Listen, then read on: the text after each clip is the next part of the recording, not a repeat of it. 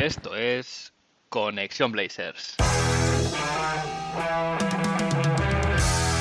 Roy, open three, got it! One point game! Lillard, long range three, and it's good!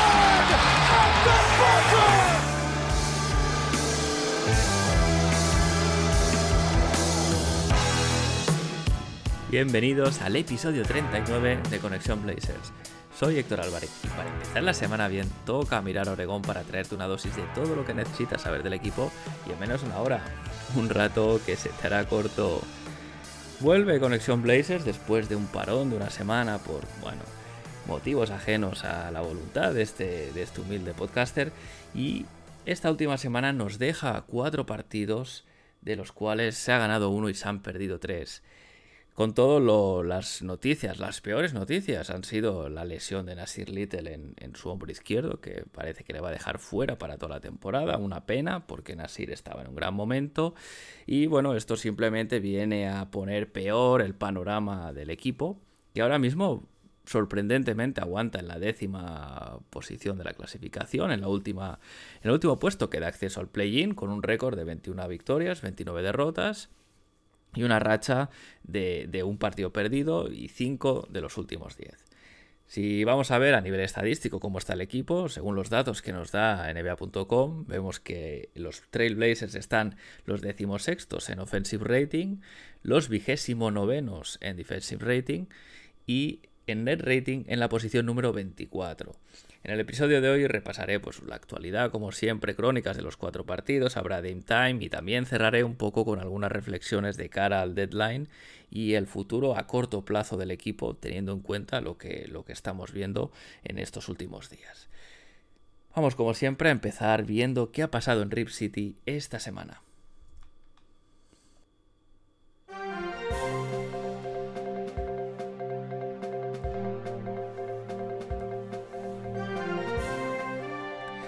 Repaso el parte de lesiones y empiezo por Cody Seller, que tras unas semanas de, estar parado eh, y después volver para volver a, a, sentarse por estos problemas, esa microfractura en la rótula derecha, finalmente se ha decidido que pase por el quirófano, lo anunciaba Adrian Wojnarowski la semana pasada en Twitter, así que esta cirugía y el proceso de recuperación le hará perderse en principio de 8 a 10 semanas.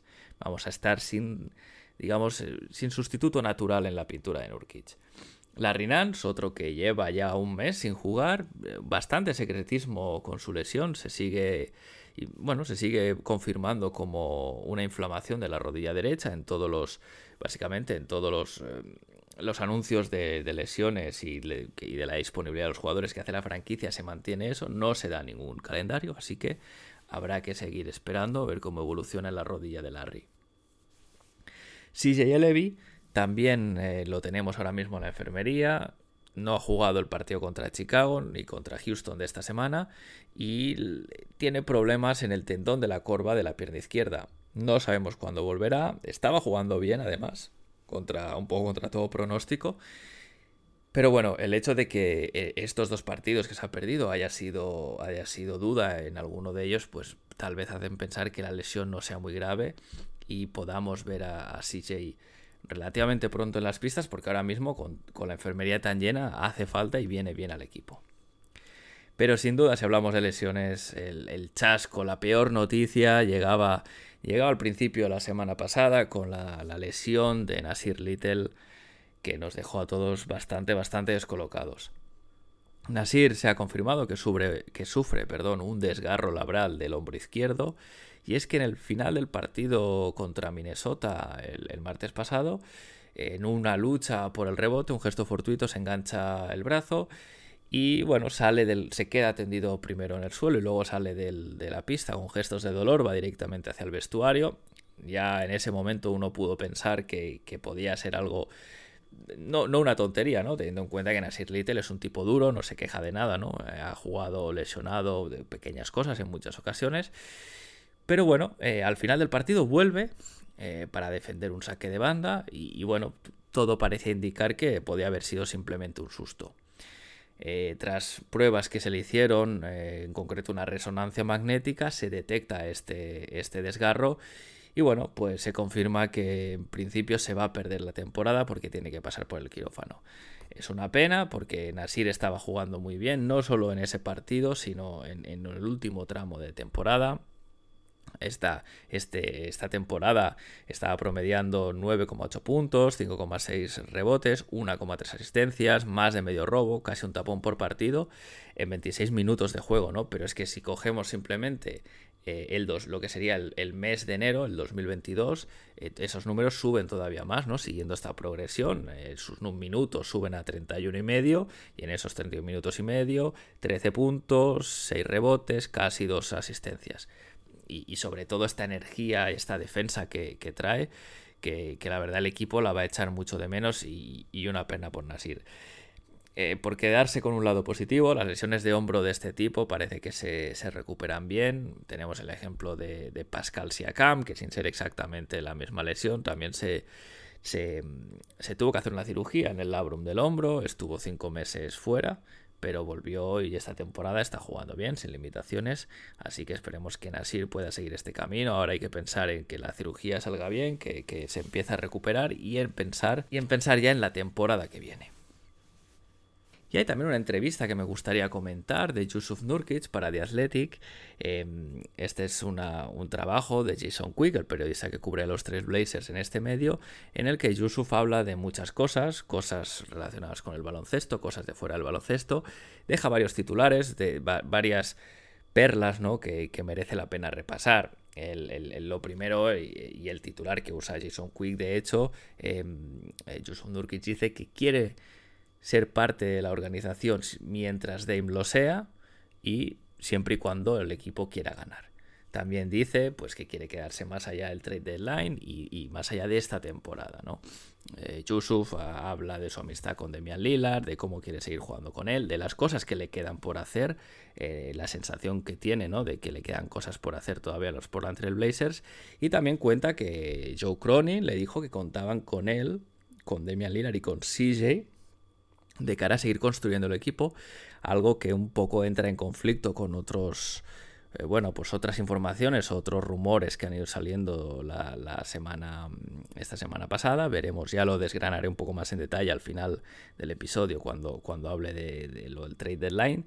Pero bueno, eh, al final con lo que hay que quedarse es que él quiere seguir y, bueno, habría que ver, ¿no? Qué, facilidades va a poner, etcétera. Porque este es un, gran interrogante ahora mismo que tiene la front office y la franquicia: es qué hacer con Yusuf Nurkic. Y bueno, pues entiendo que conversaciones debe haber, por, por lo que lo comenta el propio Yusuf, pero ahora mismo hay bastante. Es bastante difícil predecir cómo, cómo puede salir la situación, cómo puede acabar eh, Yusuf esta temporada, si acaba en el deadline, si sale en la agencia libre, lo veremos. Pero bueno, en cualquier caso, interesante la entrevista. Si no estáis suscritos a The Athletic, me parece que, simplemente es para, gente que esté suscrita, pero muy recomendable en cualquier caso si la podéis conseguir. Y tras, tras repasar un poco cosas que pasan fuera de la pista, vamos a ver, me voy a repasar las crónicas de estos cuatro partidos.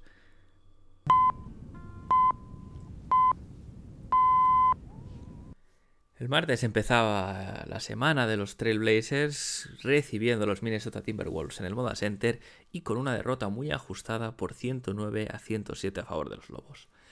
El quinteto de salida del equipo era el Anthony Simons, CJ McCollum, Nasir Little, Robert Covington y Joseph Nurkic.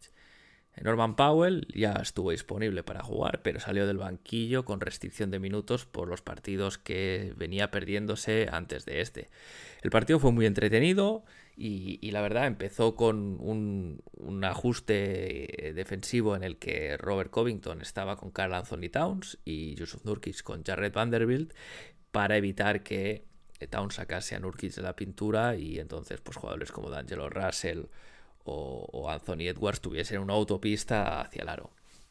Y precisamente este ajuste para tener a Nurkic eh, defendiendo la pintura, porque Vanderbilt eh, tiene cero rango de tiro, eh, le permitió estar muy bien. Nurkic estuvo muy activo, no solo en defensa, también en ataque. Le empezaron a buscar en el poste. Las primeras posesiones de los últimos partidos ya, ya lo viene haciendo Chansey Billups. Y eso le anima, ¿no? Le da un poco de gas para, empezar bien. Y, bueno, eso le permitió dominar, dominar el partido en anotación, reboteando muy bien.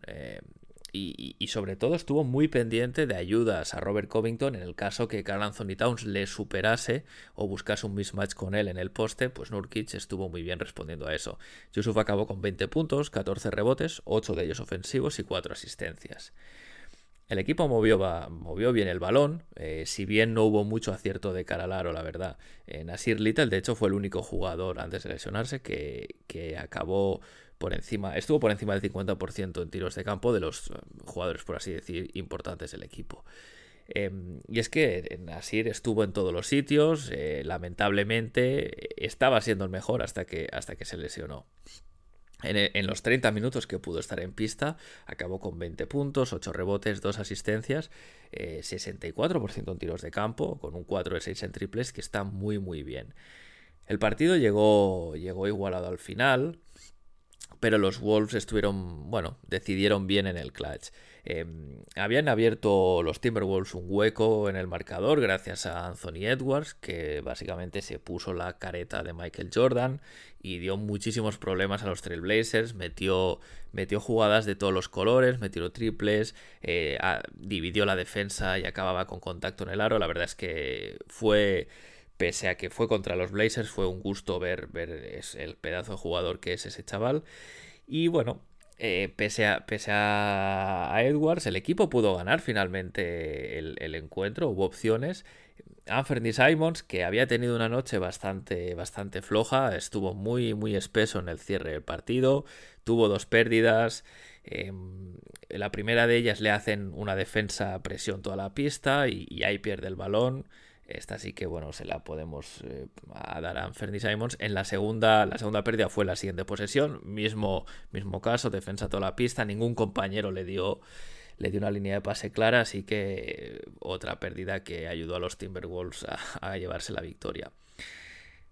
Pese a todo, como decía, eh, se pudo ganar, se recortó, se recortó la, distancia que había creado Anthony Edwards, un poco esto de morir para nadar en la orilla, y es que a falta de, de dos minutos, perdón, el equipo iba nueve abajo, pero cerró em, hasta la posesión final con un parcial de 10 a 1, con un triple incluido de CJ McCollum para empatar el partido, que dejó el partido pendiente de la última posesión.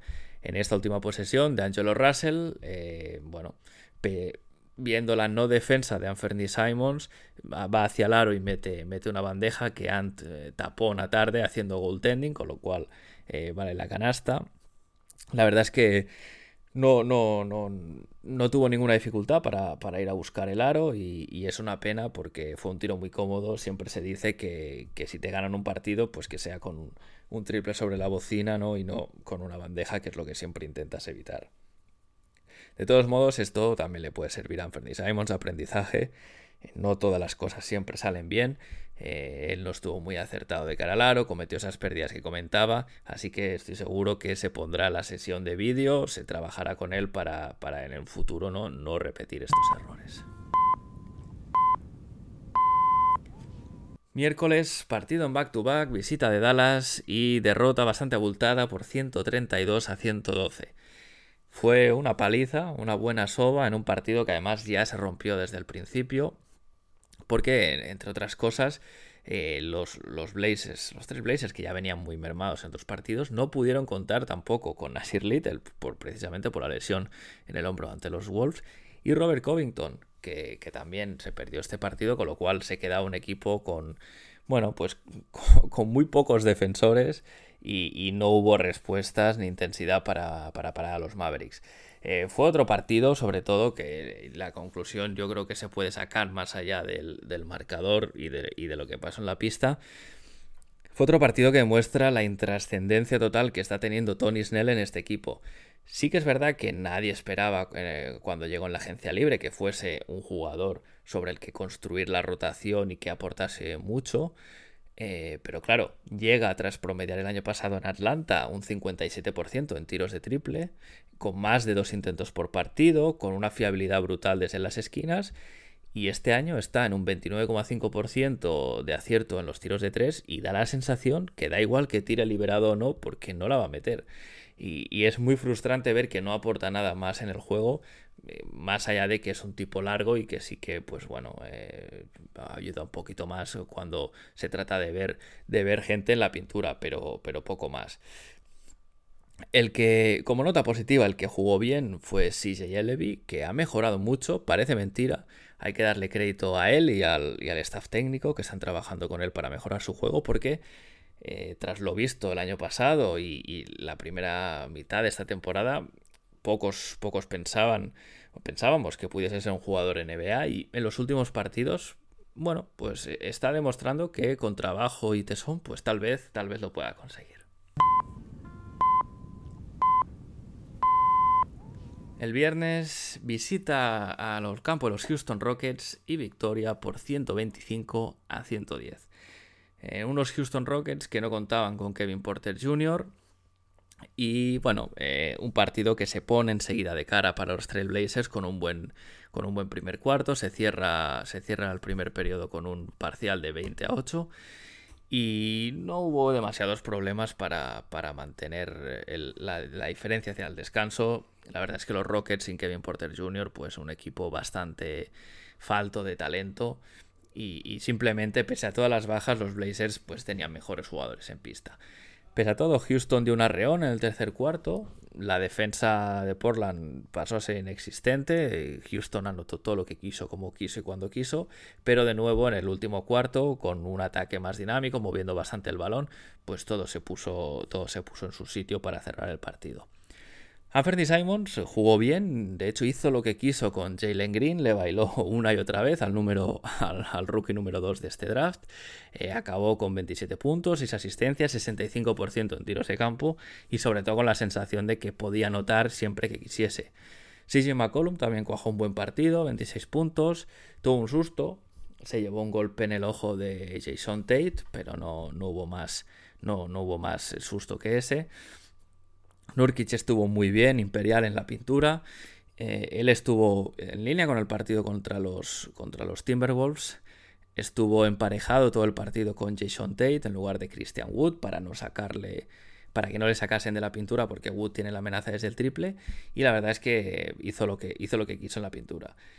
Fue un buen partido de Trendon Watford que sigue demostrando cada vez que tiene minutos que, pese a ser un two-way, tiene mucho sitio en esta NBA si, si, trabaja cosas que se mejoran a base de esfuerzo, como es el tiro, em, entre otras cosas. Y también de Ben McLemore, que siempre que sale, es, es, que este chico es un microondas, parece, parece que le puedas literalmente enchufar a la corriente y te anota sus dos, tres triples eh, con esa mecánica tan bonita que tiene que siempre que tira parece que la va a meter, aunque luego no, acabe, no acaben entrando sus tiros.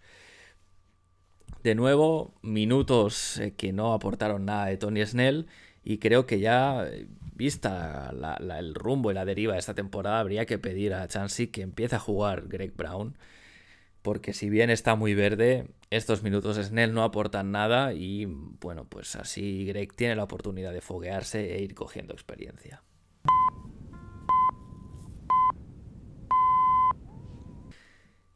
Y se cerraba la semana el domingo visitando a los mejores equipos de la conferencia oeste, los Chicago Bulls. Un partido además que fue un buen horario, nueve y media hora local en España. Un gusto poder ver NBA a una hora decente, pero aún así el equipo no pudo regalarnos una victoria. Y bueno, se volvió a casa con una derrota por 116 a 130. El partido se rompió en el segundo cuarto, donde los Bulls eh, anotan 44 puntos, eh, de hecho acaban con 73 al descanso y, bueno, este más 14 que consiguen en el, segundo cuarto ya deja el partido cerrado y simplemente se dedicaron a mantener la ventaja. Fue un partido un poco de regresión porque la defensa que había venido mejorando en algunos partidos volvió a ser un auténtico coladero, hay que darle también un mérito al ataque de los Bulls, es una máquina eh, muy bien engrasada en lo que se refiere a jugar al ataque. Pero bueno, Nurkic no fue Nurkic de los últimos partidos, estuvo muy desdibujado, em, no, no estuvo. Fue uno de estos partidos que, ves desde el principio ya que no le sale nada, que está frustrado, que, no, no, llegaba a achicar nada. Eh, Macklemore también, Macklemore estuvo muy desacertado, que venía, venía jugando muy bien. Y el marcador se quedó, se quedó en eso porque los Bulls levantaron un poco el pie del acelerador al final. Como decía, la defensa en la pintura no existió, eh, los Bulls jugaron muy bien con el espacio y además eh, hicieron buenos ajustes, sacaron a Covington y a Nurkic de la pintura y entonces eh, sin estos dos jugadores los Blazers ahora mismo no tienen a nadie que sea capaz de intimidar lo más mínimo allá abajo del aro.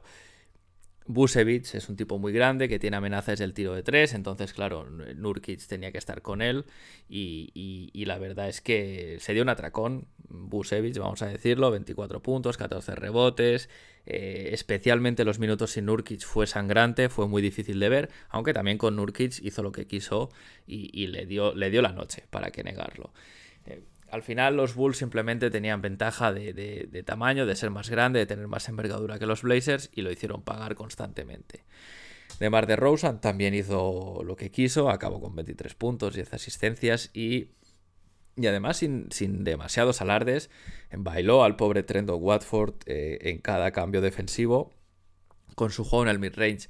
Cada vez que coincidían en pista, de Rosen buscaba el mismatch con Watford y bueno, pues cada vez lo encontraron fácilmente sin que Billups ni nadie el staff técnico tuviese una, una, respuesta a eso, más allá de permitir el switch y un poco rezar a los dioses del baloncesto para que de Rosen no anotase con facilidad como, bueno, pues como cosas positivas vistas en el partido, el ataque estuvo bien, la verdad, un partido donde, como decía, la defensa fue lamentable, pero en ataque eh, se movió bien el balón, eh, los, tres, los tres pequeños estuvieron, estuvieron especialmente inspirados, Anthony Simons 21 puntos, CJ 29, Powell 22, Powell además muy eficiente, 70% de tiros de campo, 5 de 6 en triples, eh, jugó muy bien, metiendo incluso algún tiro un poco forzado que normalmente dirías, bueno, no, a lo mejor no es tu tiro, pues aún así los metió.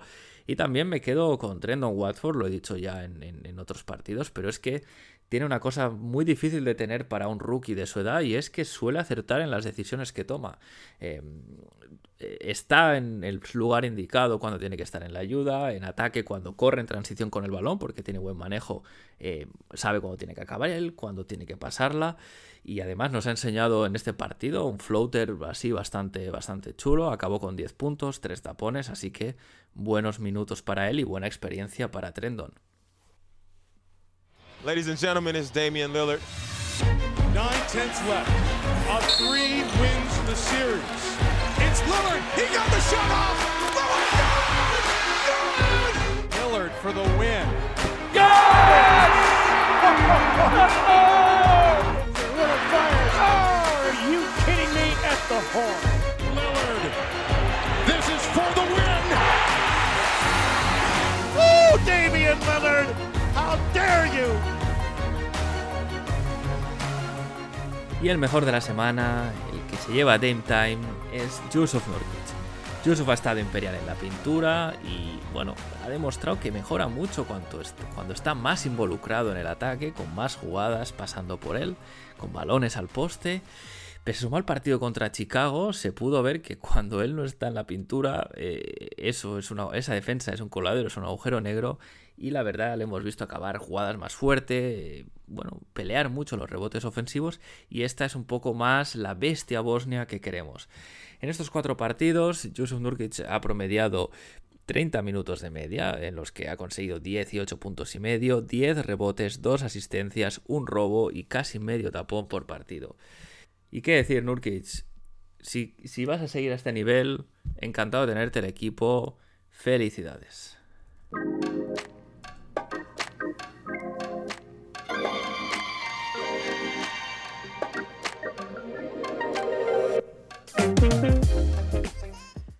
Se va acercando el trade deadline y se plantean muchos interrogantes, muchas cuestiones que resolver para esta, para esta franquicia. Lo primero, y es el, pilar, ¿no? La, digamos, la decisión angular que tiene que hacer la front office es si, si ellos creen que hay que vender en, esta, en este deadline y ya un poco preparar, tanquear, vaya, sacar el tanque para, para preparar el draft y la agencia libre del año que viene. O si merece la pena reforzarse y hacer un empujón final de cara a buscar los playoffs. Bueno, la lesión de Nasir Little debería inclinar un poquito más la balanza de cara a vender, pero bueno, eh, estamos viendo Blazers que partidos que se ganan contra rivales eh, bastante fuertes, eh, partidos que se pierden. Uno no sabe muy bien si la gerencia ha tomado todavía la decisión en una u otra dirección. Demian Lillard, en cualquier caso, ya dijo que él podría volver a, final de temporada, pero que no cuenten con él para jugar a perder. Es decir, si él él le parece bien lo que sea, pero si se va a jugar a, tanquear, digamos, Demian Lillard no se vestirá de corto y seguirá, tendrá más tiempo para descansar y recuperarse de la cirugía. Otro de los grandes interrogantes eh, que se plantea es qué hacer con Yusuf Nurkic. Eh, Yusuf Nurkic es, un expiring y el equipo tiene tres, contratos expiring importantes este año, que son Nurkic, Anthony Simons y Rocco, y tal vez Nurkic es el que tenga un futuro más incierto, ¿no? Su valor de traspaso es también difícil de, difícil de establecer y su renovación se podría antojar complicada porque el equipo tiene poco margen salarial, porque al final está en la agencia de Clutch Sports con Rich Paul, que bueno, no son nunca ponen las cosas fáciles ¿no? de cara a este tipo de negociaciones. Pero bueno, luego sale Nurkic en esa entrevista con Jason Quick que os contaba y, dice lo que dice, entonces entiendo que debe haber ya un compromiso entre Nurkic y la franquicia sobre qué dirección tomar antes del deadline, sobre todo para que no, no, no haya luego sorpresas y bueno, pues Nurkic, por ejemplo, se, pueda ir gratis, ¿no? En, eh, sin recibir a cambio en la agencia libre. Hay jugadores en la rampa de salida para que sería bastante raro que, no se viese algún movimiento que les involucrase a ellos. El primero y el más directo es el Rocco, el otro el expiring que comentaba. Parece que todos tenemos claro que su etapa en Portland acabó. Y, además tener a Rocco en plantilla no tiene sentido si lo que se va a decidir es, es estanquear, ¿no? Sigue teniendo cierto valor para los equipos de la liga, para contenders que busquen un 3D, especialmente tras, tras su mejora de rendimiento en los últimos partidos. Em, no hay que olvidar que solo hace temporada y media se pagaron eh, dos primeras rondas y a Trevor Ariza por él. Su precio ahora evidentemente no sería ese, yo creo que sacar una primera ronda por Covington sería un éxito. Otro de los jugadores que generan mucho interés en la liga es Norman Powell, es de hecho de los que más interés generan. Em, ya en, la agencia libre del verano pasado, eh, bueno, tuvo ofertas serias de los Pelicans, de Dallas, también se ha dicho que los Knicks contactaron con él. Y bueno, si bien es verdad que nadie le ofrecía el quinto año de contrato que le ofrecía Portland, él escogió eh, la bolsa de dinero. Pero se habla de que los propios Pelicans y Dallas, que ya le, tentaron en su momento, podrían ser equipos bastante interesados. Se habló también incluso de Boston, equipos interesados en, hacerse con sus servicios. Tiene sentido para mí tradearle por un, 3-4, eh, por un wing que tenga mejor encaje en el roster con Damian Lillard y Anthony Simons. Creo que nos tenemos que mover definitivamente de esta de esta alineación con tres bases, porque está, bueno, se ha visto múltiples ocasiones contra todos los equipos que, lo podamos mirar, no, no, funciona, ¿no? Entonces, eh, a nivel de roster, de, balance en el roster, es mucho mejor traer un jugador un poco más grande que él con otras habilidades. Eh, puede ser un buen traspaso para Portland, precisamente por el hecho de que tiene bastante valor de mercado. Podría ser uno de estos trades en los que gana el equipo y se consigue un buen, un buen jugador, un buen paquete, algo interesante de cara a preparar movimientos para la temporada que viene. Y el tercero en discordia, que puede estar en esta rampa de salida eh, a luces de todos, es CJ McCollum. Eh, hay informaciones contradictorias porque, bueno, según Yusuf Nurkic, Cronin le dice que cuenta con él y con Lillard y, más el propio Nurkic, evidentemente. Eh, pero bueno, que podría contar eh, Cronin con CJ McCollum para seguir construyendo. Pero luego salen informaciones también que la gerencia de los Blazers está ya preparada para romper el, el, dúo dinámico ¿no? que son Dame CJ en el backcourt. Así que, bueno, un poco de, informaciones en ambos sentidos. Parece ser que esto sí que, sí que está reportado en múltiples medios, de que los Pelicans serían el principal equipo interesado en hacerse con CJ McCollum. De hecho, le ven como el, líder veterano anotador que necesitaría su equipo, sería un buen fit para ellos. Y bueno, uno se, uno se plantea, ¿no? Que podría. ¿Qué trade se podría hacer con CJ y los Pelicans? Em, yo creo que hay unos nombres eh, bastante claros o bastante claves que, deberían ser la pieza principal que recibiésemos. Yo creo que no se plantearía un traspaso con los Pelicans de no venir mínimo Josh Hart, un jugador eh, más grande que CJ, de, perímetro, muy buen defensor, cumplidor en ataque, con mucha intensidad, en un contrato de 12 millones, que para su rendimiento está muy bien. Eh, se habla también de Herb Jones este rookie de segunda ronda que está resultando ser un talento defensivo brutal, que yo creo que va a ser difícil que, los Pelicans lo quieran soltar, pero bueno, seguramente de, haber estas conversaciones estará su nombre encima de la mesa. Y también Trey Murphy, eh, que sería el otro rookie de primera ronda que, escogieron los Pelicans este año, que podría ser parte del paquete principal de jugadores para, bueno, pues un poco para, asegurarse los Pelicans el traspaso de CJ. A partir de ahí se podrían incluir jugadores tales como Jackson Hayes o Thomas Satoransky para el tema de cuadrar salarios sobre todo. Jackson Hayes, Satoransky, bueno, eh, sin más, ¿no? No, está, no está jugando apenas este año, pero Jackson Hayes sí que, bueno, es un hombre alto que está teniendo bastantes problemas, pero se le podría, se podría probar con él, no, no, no se pierde nada, ¿no? Un poco a ver si suena la flauta.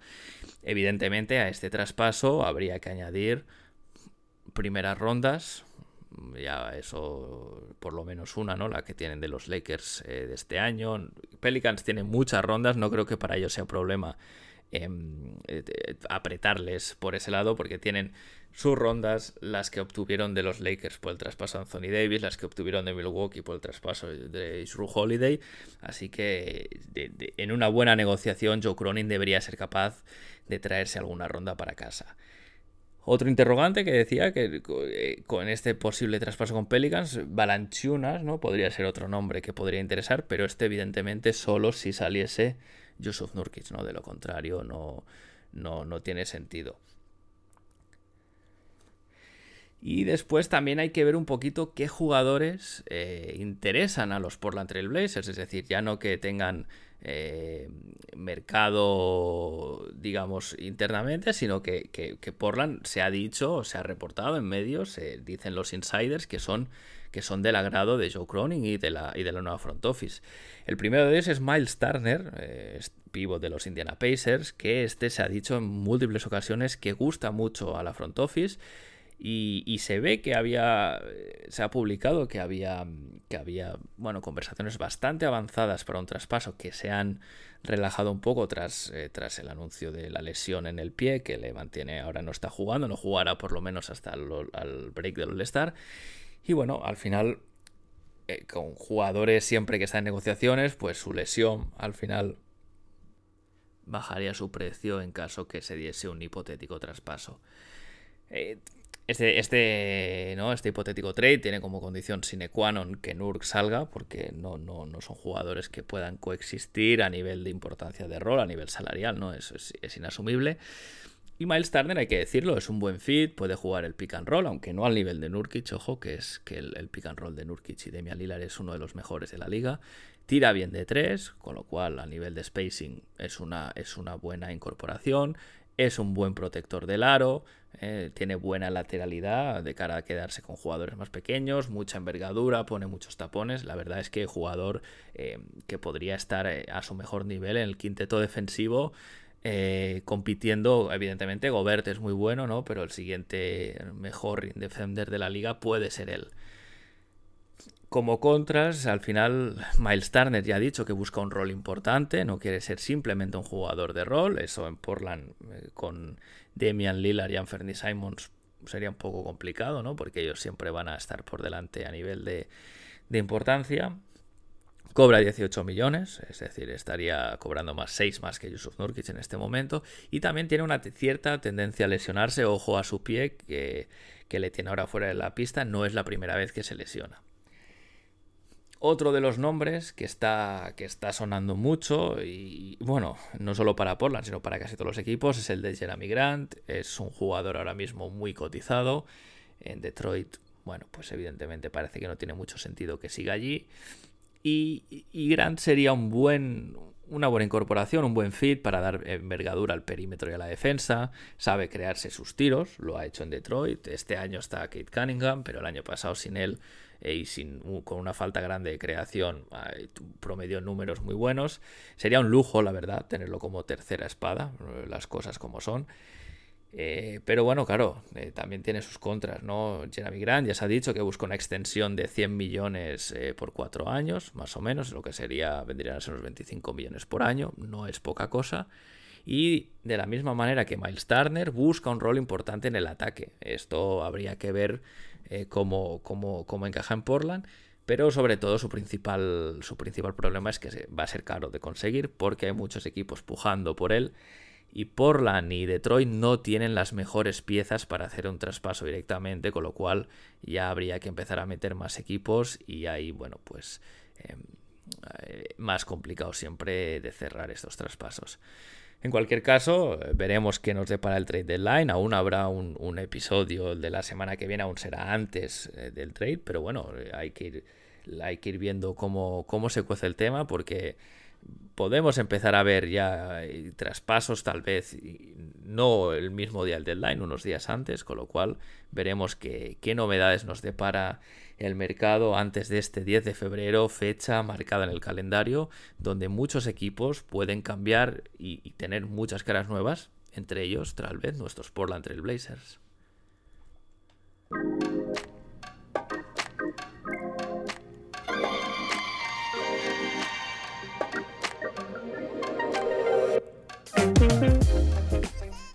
¿Y qué le espera al equipo en esta semana que empieza hoy? Pues tenemos una semana de cuatro partidos que empieza hoy mismo lunes, que estoy grabando el podcast, con una visita al campo de los Oklahoma City Thunder, es decir, jugando en back-to-back, tras el partido de ayer en Chicago, contra unos Thunder que ahora mismo están en lugar número 14, los penúltimos de la conferencia oeste, con un récord de 14 y 34, una racha de 7 partidos perdidos, algo que hace muy feliz seguro a San Presti. Y, un equipo además que no tiene a su mejor jugador, a Shai Gilgis Alexander, que está lesionado. Sin Shai, evidentemente, es un equipo que tiene muy poco talento, con lo cual eh, sería bastante raro que, este partido se escapase. Hay que ver, ¿eh? porque aún no se ha jugado contra Oklahoma esta temporada, con lo cual eh, hay bastantes cosas que, bastantes incógnitas, ¿no? Pero en principio, partido asequible que no se debería escapar. El miércoles, partido en el antiguo Staples Center, ahora crypto.com, en el campo de Los Ángeles Lakers, que ahora mismo están novenos de la conferencia oeste con un récord de 24-27, 7 perdidos de los últimos 10. Un equipo que está en horas bajas, eh, con el estado físico de Anthony Davis y LeBron, eh, bueno, pues que mantienen vilo a los aficionados púrpuras. Y bueno, un equipo que no está funcionando demasiado bien, donde Westbrook está dando una de cal y otra de arena, no sé cuál más de las dos, porque nunca sé si la cal es la buena y la arena la mala, pero en cualquier caso, eh, un partido que también puede, puede, se puede ganar, eh, a pese a las numerosas bajas que tienen los Portland Blazers. El viernes se vuelve, se vuelve a casa a recibir a los Thunder de nuevo, un partido que será, bueno, en principio parecido al del lunes porque Shai se supone que todavía no estará. Será un poco una revancha. Y se cierra la semana el sábado con la visita de los Milwaukee Bucks que van quintos de la conferencia oeste, récord de 31-21 y un equipo más en forma de lo que dice de lo que dice su balance y su clasificación, un equipo que además siempre da muchos problemas a Portland porque no hay ningún jugador mínimamente capaz. No lo hay en toda la liga, evidentemente, pero eh, no, Portland no tiene el prototipo de jugador que puede molestar un poco a Giannis Antetokounmpo, que puede ni que sea ponerle la noche un poquito más difícil. Así que partido muy difícil para los nuestros que veremos cómo acaba. Y hasta aquí el episodio de hoy. Si tenéis algo que decir sobre el podcast, recordad que podéis dejar vuestros comentarios en iBox, podéis también enviarlos a la dirección de correo de connectionblazes.gmail.com y ahora también lo podéis hacer a través del Discord de Back to Back. Os dejo como siempre el link en, la descripción del episodio. También podéis seguir la cuenta de Twitter, arroba donde os iré avisando de cada nuevo episodio que suba, noticias, temas de actualidad de, la franquicia. Ahora más, más candente que nunca acercándose el trade deadline, así que estad pendientes porque eh, yo ahora ya hay que activar notificaciones de Shams Karania, Adrian Wojnarowski, porque se pueden empezar a suceder los movimientos de manera muy rápida según pasen los días. Sin más me despido, muchas gracias por escuchar de nuevo Conexión Blazer. Recordad recomendarle el podcast, el podcast perdón, a vuestros amigos y a vuestras amigas. Y seguimos conectados. Hasta la semana que viene.